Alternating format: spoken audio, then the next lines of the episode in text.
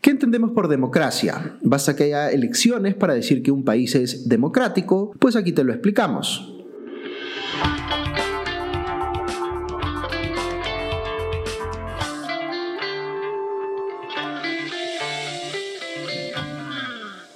Bienvenidos a Hablemos de Política, un podcast de Comité de Lectura y la Fundación Conrad Adenauer en el Perú. En todos los episodios anteriores de este podcast nos hemos referido de una u otra manera a la democracia, cuando hemos hablado de la política y de los partidos, de las ideologías y del debate público, de las elecciones y los sistemas electorales. Pero ha llegado finalmente el momento de ir al fondo del asunto y explicar a qué nos referimos cuando hablamos de democracia. Existe, por supuesto, la creencia de que la democracia es igual a elecciones, que si en cada país, cada cierto tiempo, los ciudadanos y ciudadanas van a las urnas para votar por la candidatura de su preferencia, entonces puede decirse que ese país es democrático. Pues bien, como señalamos en el episodio que abordaba precisamente el tema de las elecciones, es imposible que un país sea una democracia si es que sus ciudadanos no eligen libremente a sus autoridades, si no hay derecho a elegir y a ser elegido. Ahora, en el episodio sobre sistemas electorales vimos que hay países que tienen sistemas políticos presidencialistas y otros sistemas parlamentaristas y eso hace que el tipo de elecciones en cada uno de ellos sea distinto. En unos casos los ciudadanos votan directamente por un presidente y en otros votan por un parlamento, que a su vez elige a un primer ministro que se convierte en jefe de gobierno. Y hay también algunas alternativas intermedias, como el semipresidencialismo, donde hay presidente y primer ministro al mismo tiempo, como es el caso del Perú.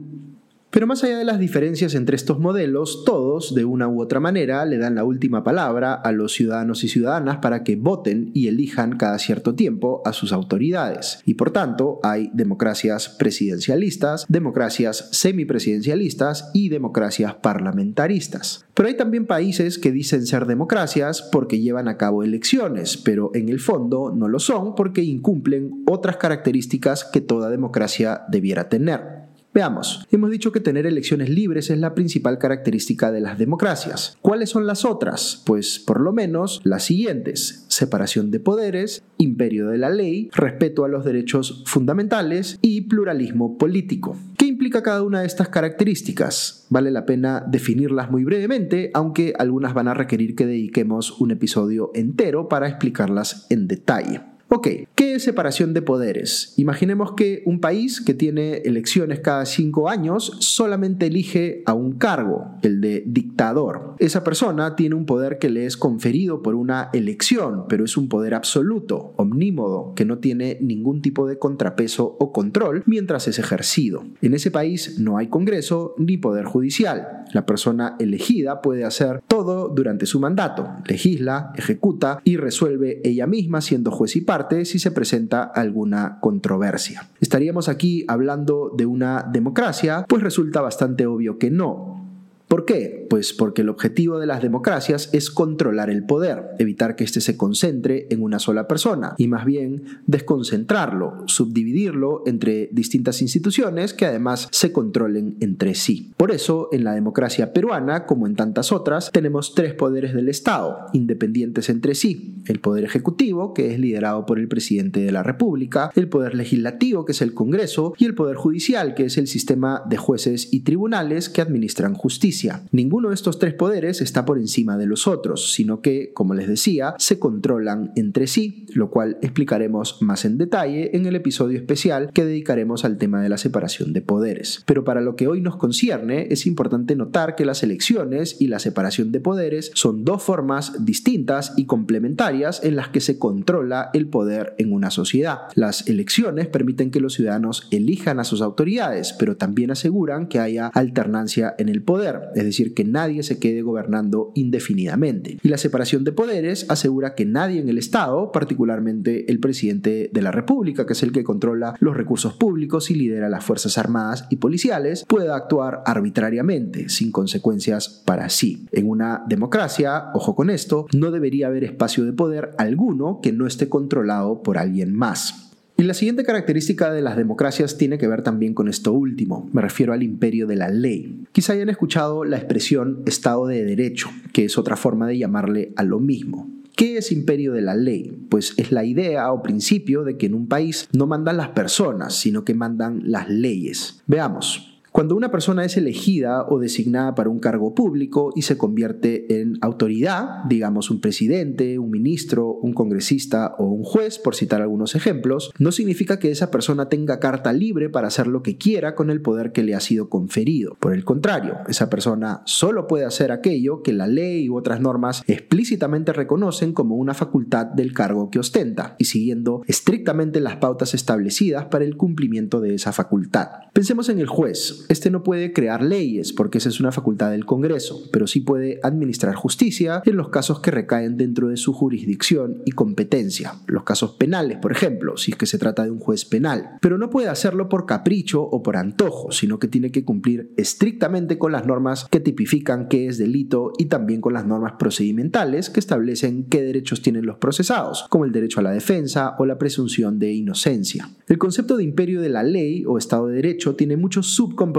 que vamos a desarrollar en un episodio especial. Pero vean ustedes que aquí tenemos, de manera similar a como explicamos en el caso de la separación de poderes, otra característica de las democracias que busca controlar la manera como se ejerce el poder en una sociedad. Y aquí no solo el poder público, sino el poder en general. Y pasamos ahora a nuestra siguiente característica de las democracias, que es el respeto de los derechos fundamentales, y más específicamente podríamos decir los derechos de las minorías. En las democracias, la persona es siempre un fin en sí misma. Tiene derechos que surgen de su propia dignidad, como el derecho a la vida, a la libertad, a la igualdad, a la intimidad, al honor y muchos otros más. Ahí incluimos, por supuesto, una serie de derechos políticos, como el ya mencionado derecho a elegir y ser elegido. Ahora, cuando se presenta una elección presidencial, digamos, el ciudadano vota por su opción preferida. A veces gana la que respaldó con su voto y otras no. Eso es normal en democracia. En las elecciones se impone finalmente la voluntad de la mayoría. Pero pensemos por un instante en el siguiente ejemplo. Digamos que en un país hay dos grandes grupos étnicos que engloban prácticamente a toda la población. El primero es mucho mayor en número y por tanto el candidato preferido por los integrantes de ese grupo suele ganar las elecciones con mucha facilidad. Pero el segundo grupo viene creciendo más rápido en términos demográficos, así que en algún punto en el futuro va a sobrepasar al primero. Y fíjense qué hace este último. Aprovechando que todavía está en el poder, cambia las reglas electorales de tal forma que restringe el derecho a voto de los miembros de ese segundo grupo étnico, para evitar que cuando lleguen a ser mayoría puedan ellos determinar el quién sale elegido presidente. Quizá hayan escuchado ustedes decir que la democracia es el gobierno de las mayorías. Pues sí, técnicamente son las mayorías las que ganan elecciones y por tanto definen quién gobierna. Pero puede ocurrir que esas mayorías utilicen el poder que tienen para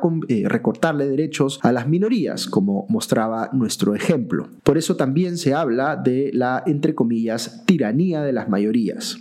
Yo les decía minutos atrás que en democracia ningún poder debe estar exento de control y lo mismo pasa con el poder de la mayoría. Este no puede ser aprovechado arbitrariamente para perjudicar a las minorías. Por eso es que el respeto a los derechos fundamentales y particularmente a los derechos de las minorías es otra característica importantísima de las democracias. Y así llegamos a la última característica de las democracias que les quería mencionar hoy, el pluralismo político. Ya nos hemos referido a ella en el episodio que hicimos sobre las ideologías políticas y también en el episodio que hicimos sobre el debate público. En las democracias, como en la vida en general, no existe una persona o un grupo que tenga la razón el 100% de las veces. La gran mayoría de temas que deben definirse desde la política son temas contingentes que generan opiniones divididas. Y lo que quieren las democracias es que esos temas sean discutidos abiertamente, que se escuchen los argumentos de las distintas partes involucradas para que los ciudadanos puedan llegar a sus propias conclusiones y que éstas determinen sus preferencias respecto de por quién votar, por ejemplo. El pluralismo político supone, por tanto, que las distintas visiones ideológicas que pueda haber en una sociedad tengan la chance de competir electoralmente y verse representadas en el gobierno o el Congreso, si convencen a un número suficiente de ciudadanos. Buscar censurar la opinión o restringir los derechos políticos de quien piensa distinto a mí es completamente lo opuesto a la democracia. Uno puede estar profundamente en contra de ciertas ideas y sin embargo debe respetar que haya quienes estén dispuestos a defenderlas o votar por quienes las defienden.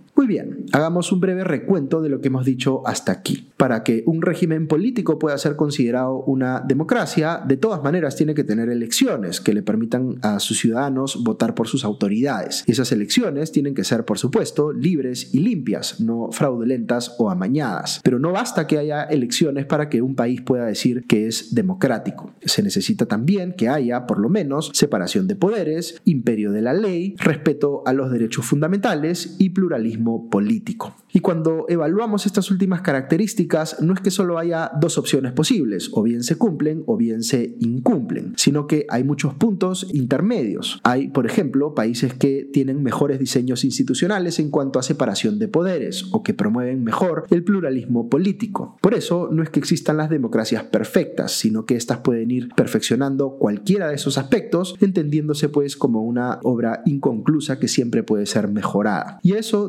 apuntar, porque en muchos países, el Perú incluido, algunas reformas van en sentido contrario, es decir, nos llevan a retroceder en cada una de estas características y debemos entenderlo así para poder seguir avanzando en fortalecer la democracia. Muy bien, muchas gracias por acompañarnos en este episodio de Hablemos de Política, un podcast de comité de lectura en alianza con la Fundación Conrata de Adenauer en el Perú. Si les ha parecido interesante esta información, siéntanse libres de compartirla. También encuentran estos y otros contenidos en el canal de YouTube de De Lectura. Que estén muy bien y ya nos escuchamos pronto. Adiós.